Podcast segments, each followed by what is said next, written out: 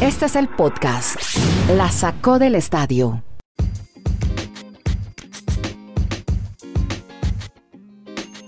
Estamos en el episodio 176 de este podcast y vamos a iniciarlo con Dani Marulanda en el Retiro Colombia, con Kenneth Garay en Bristol, Estados Unidos, Andrés Nieto en Providencia, Chile. Tenemos, salimos a esta hora, lo publicamos y lo alojamos tarde porque venimos de juego de Liga de Campeones. Así que tuvimos un primer partido, Dani Marulanda, donde el Atlético de Madrid ha eliminado al último campeón de la Liga de Campeones, al Liverpool, y lo hizo en Anfield con goles de 12 Real Madrid, Llorente y Morata. Cuando se venía esa lluvia roja de, en Anfield, cuando veíamos que iba a liquidar el partido con Firmino, el Liverpool, fuerza de donde no tienen, como siempre, los, Madrid, los madrileños y le han ganado al Atlético de Madrid. Dani, ¿cómo vio el partido, hombre? Hola. Hola Andrés, mm, saludos para Kenneth, para todos nuestros oyentes. Pues contra todos los pronósticos. Todos esos expertos hablando de que Liverpool y esto está muy bien, pudo haber llegado 60 veces, pero un equipo que hace tres goles de visitante y en Alfin Road algo tuvo que haber hecho en el partido para estar hoy en los cuartos de final de esta Champions League. Y a mí el detalle que más me llama la atención, ¿se acuerda que del año pasado vengo con la carreta que la Champions League arranca en esas fases de mata-mata, como dicen los brasileños? Sí, ya está cansón, pero bueno, dale. Los Ole, ¿qué más, hombre? Ahora me habla de Borussia y París. No, le va a decir que los cuatro equipos. Pero déjeme, escucho atentamente a Dani Marulanda. Sí, sí hablemos de, del Atlético Liverpool, que fue el partido más destacado de la Champions en esta jornada de octavos de final, juegos de vuelta. Con ese Atlético de Madrid, los cuatro equipos que en este momento están en cuartos de final, ninguno ha ganado en su historia la Champions League. Ni el Atalanta, ni el Leipzig, obviamente ni el Atlético de Madrid, ni tampoco el Paris Saint Germain, del que nos va a hablar Don Kenneth. Sí, pero espera un segundito porque yo le tengo una declaración de Simeone al cierre del partido. Dijo lo siguiente: Oblak es el mejor del mundo y como Messi resuelve partidos. ¿Estamos de acuerdo? ¿Qué portero el que tiene el Real Madrid? Eh, perdón. ¿Qué portero el, que tiene el Atlético? Sí, sí fue clave. ¿Qué portero el que.? Espérate, yo repito esa parte. ¿Qué, ¿Qué, arquero este Oblak? La, un héroe completo. Y lo mismo lo de Llorente, ¿no? Destacado porque estaba en el banco, Dani. Sí, clave lo del portero Oblak, fue la gran figura para el Atlético de Madrid, las salvadas que tuvo. Y lo de Llorente, pues le acertó, le atinó, como se dice Simeone, porque sacó a Diego Costa. Diego Costa se fue furioso eh, en el momento que sale del terreno de juego, pero Llorente fue el que marcó la diferencia con esos dos goles en, el tiempo suplementario. Y también me llama la atención que Morata no era el titular, también entró en eh, los 30 minutos adicionales y liquidó el partido.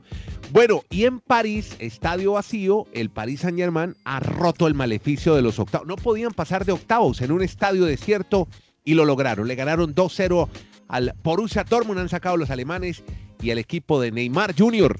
ha entrado y de Cavani que jugó y lo hizo muy bien.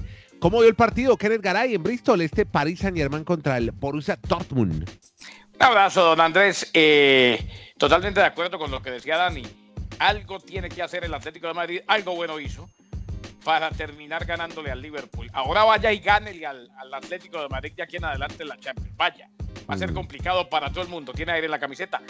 Eh, ganó el mejor equipo en la cancha, definitivamente. Pese a que en el segundo tiempo el Borussia eh, atacó, estuvo más cerca. De pronto, con la entrada de Gio Reina, las cosas eh, tendían a cambiar. Pero no, el 2 a 0, los dos goles en el primer tiempo, el primero de Neymar ante un centro espectacular de Di María y un Borussia que me decepcionó totalmente porque lo vi temeroso, vi a un Haaland dubitativo que inclusive eh, terminó cometiendo un par de faltas innecesarias. En la inexperiencia, ¿no? Le cobró la juventud más categoría del París.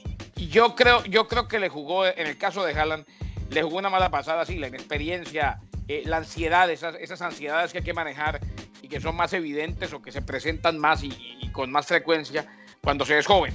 Pero nada que ver con el Borussia del partido de ida. Hoy ya no viene el Paris Saint Germain y, hombre, lo tenemos en cuartos de final y sigue viva la ilusión de un equipo que invirtió, fue para esto. O sea, lo único que le sirve al Paris Saint Germain es ganar la Champions. Recordemos que no estuvo Kylian Mbappé, estaba disponible, pero no inició, no fue titular debido a la amigdalitis que padece un día después de haber dado negativo en el test del coronavirus. Y como decía como decía Andrés, el Paris Saint Germain desde el 1995 no llegaba a unos cuartos de final, pero si ustedes ven esa nómina, es que uno cuando ve en la cancha a Di María, a Neymar, a Cavani, y después entra Mbappé y fuera de eso se queda en el banco Icardi. O sea, en cualquier momento esos jugadores puede resolver y ese equipo va a ser complejo, me parece a mí, en lo que resta de esta Champions League. No lo ven todavía como por muerto. Bueno, cerramos capítulo de Champions, seguimos en fútbol igual porque hubo Copa Libertadores. Ayer acá en Chile, allá en Las Condes, en, eh, en eh, Apoquindo, en la Universidad Católica, el bicampeón del fútbol chileno, no pudo con el América, el titular hoy de la tercera fue la Copa tiene mal sabor. La uno jugó bien ante la América, lo pagó caro, perdió otra vez en la Libertadores y se aleja del objetivo de los octavos de final. Muy bien el América, ¿no? Un juego muy práctico, muy bien lo de Pizano y Dubán Vergara. Dani, ¿cómo vio a su equipo? Digo, al América.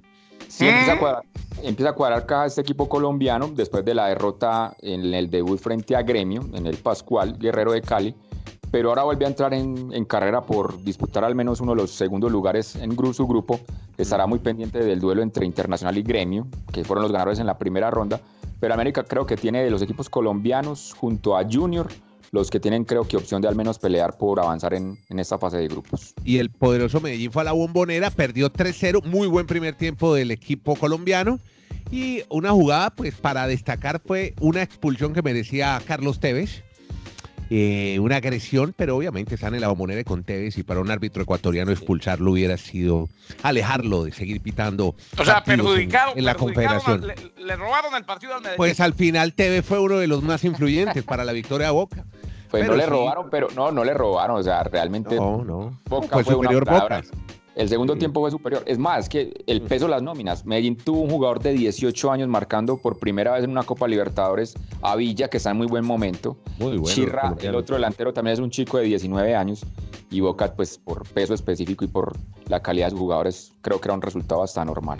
Mire, hablando de lo bien que le va a colombianos, acaba de ganarle River Play al binacional de Perú, ocho goles por cero y dos goles colombianos, de Borré y uno de Carrascal. Oiga, con ese resultado de River Play sobre binacional, me acuerdo de Dani Marulanda.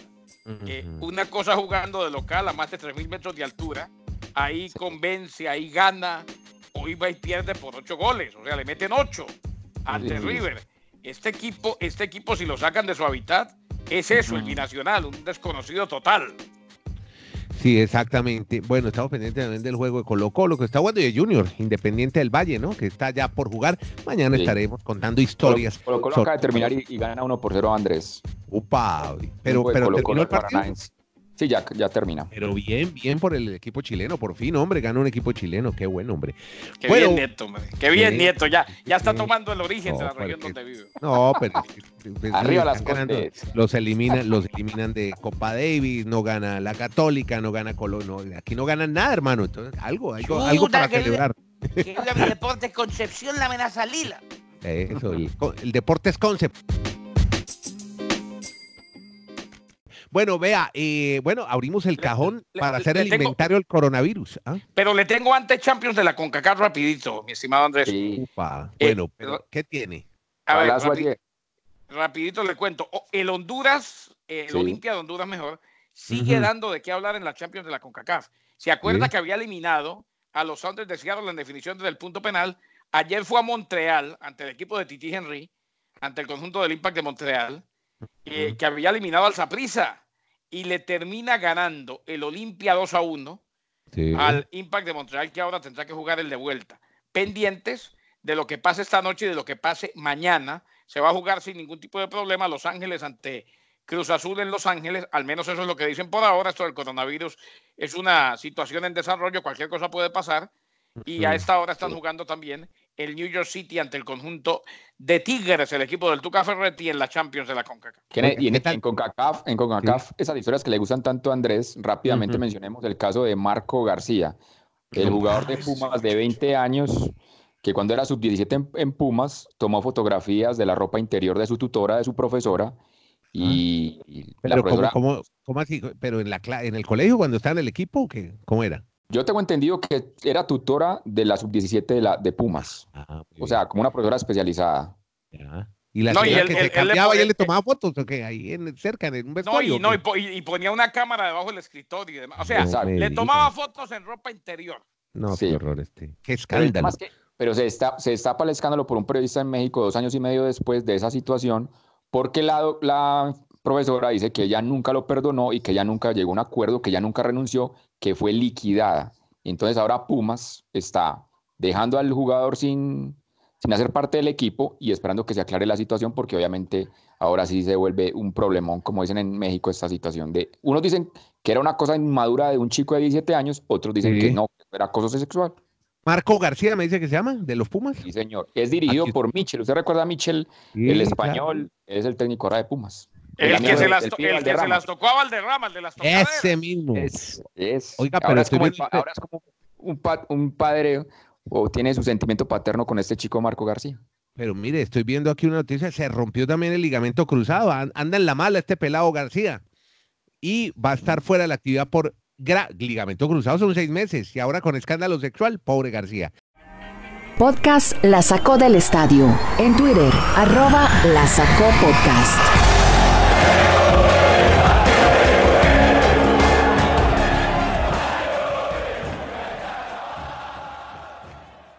Todos los días vamos a estar abriendo el cajón del coronavirus para ah. contarles a nuestros oyentes cómo avanzó. Seguimos con fútbol.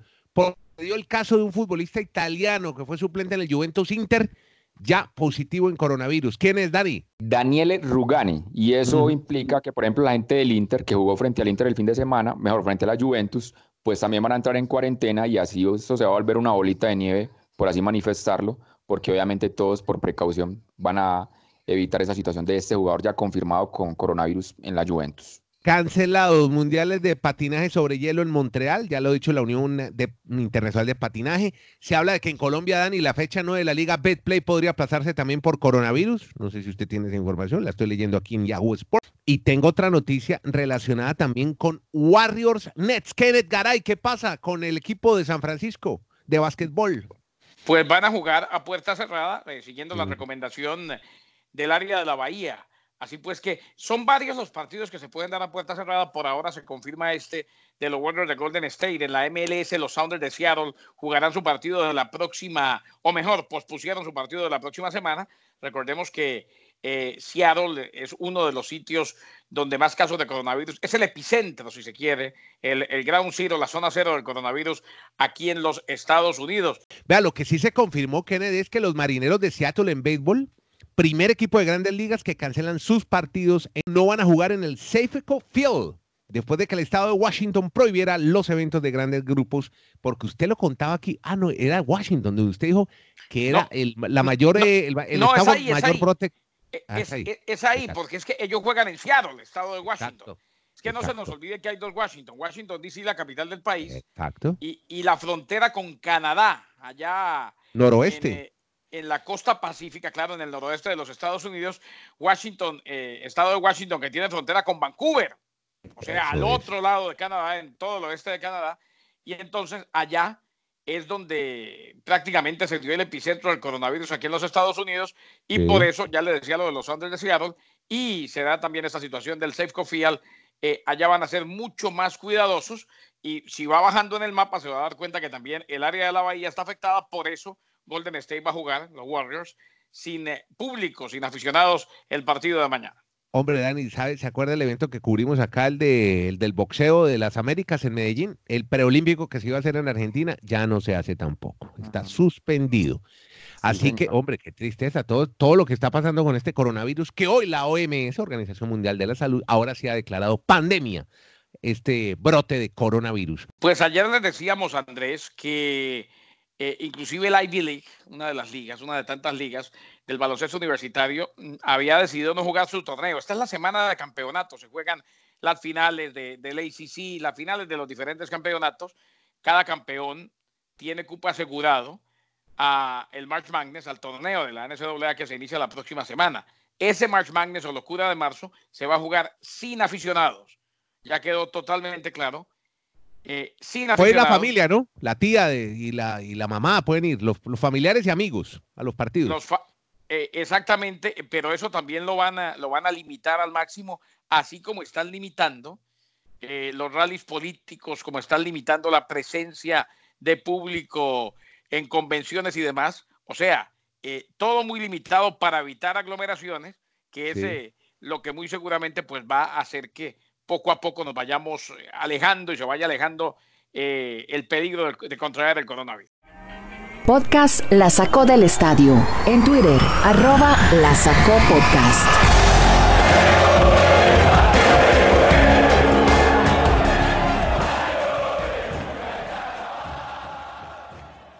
Bueno, eh, NBA, tenemos nuevos clasificados para la postemporada. Dani Marulanda. Correcto, Andrés. Ayer el equipo de los Celtics de Boston gana su partido frente a los Pacers de Indiana y con eso asegura ya numéricamente clasificación a los playoffs. Y esta noche lo podría hacer el Miami Heat si derrota al equipo de Charlotte Hornets, el partido que se está desarrollando en el American Airlines Arena de Miami. Así que tendríamos cuatro en el este y por el oeste los Lakers de Los Ángeles ya en playoffs. Bueno, tiempo para hay que, hay que, hay que decir una cosa, volviendo rapidito al cajón del coronavirus, Sí. y es que eh, eh, la prohibición, por ejemplo, en el área de San Francisco, hablando de Golden State y que va a jugar sin aficionados, es de aglomeraciones de más de mil personas. Seis personas, correcto. O sea, sí. hay, eh, eh, no sé O sea, una, van persona que tenga mil amigos no puede hacer una fiesta, pues. pero no, eh, eso es No. difícil de controlar, Andrés, porque supongamos que no sean mil, sino 998. ¿eh? O sea, Claro. aquí, aquí se han dado muchas incoherencias, precisamente. Me queda claro que ni estábamos listos para este tipo de situación, eh, ni, ni, ni habíamos preparado lo suficiente ni en lo médico ni en lo de orden público. Por eso es que, por ejemplo, en, en Europa eh, no se juega el partido del Arsenal porque se pone en cuarentena el equipo a nivel de, a nivel de la Liga Premier Inglesa y resulta que sí se juegan algunos de Champions, otros de Europa. Hay equipos que se niegan a viajar y otros que no pueden salir y todos están en Europa, ¿no? Y que, usted que dice ese tema de que no estamos preparados, a mí sabe que me llama la atención, son los datos que empiezan a aparecer, porque en China no sé si hubo mucho hermetismo, si es real que la tasa de letalidad fue del 3% o es del 3%, porque en Italia es del 7%. Entonces, ahí, hay- ahí alguien está mintiendo, porque, porque en un país más muertes que en, la, que en el otro, si supuestamente podría ser el, el tema del mismo virus o no. Sí, Sí, da, la, puede da la da la impresión. Gener- es que históricamente, compañeros, si ustedes lo saben, eh, han sido muy herméticos en China, ¿no? O sea, eh, eh, claro que genera suspicacia y, y son números, pues, que varían mucho el uno del otro. Es que uno habla de 3.000 y el otro de la mitad y un poquito más. ¿eh? Así es. Lo que se ha ocurrido hoy, muchachos, es que la NBA ha suspendido la temporada por tiempo indefinido después de que el pívot francés Rudy Gobert haya dado positivo por coronavirus. La suspensión se ha producido de manera repentina porque la noticia se conoció en el momento en que los jugadores de Oklahoma City y Utah ya estaban preparados para el salto inicial en el Chesapeake Energy Arena. El jefe médico de los Thunder, Donny Strack, avisó a los árbitros de la noticia, aunque en ese momento los aficionados ni los periodistas sabían qué estaba ocurriendo. Los tres árbitros llamaron a los entrenadores de ambos equipos. Tras hablar entre ellos durante unos minutos, se retiraron todos a los vestuarios a la espera de recibir instrucciones por parte de la NBA.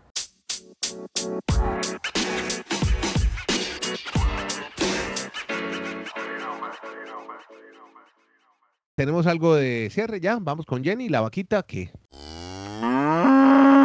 aquí está con nosotros para el cierre y contarnos algo del Bucaramanga en 20 segundos. ¿Hay algo, Kenneth? ¿Tenemos noticia? El profe Sanguinetti lo dice y lo dice claro.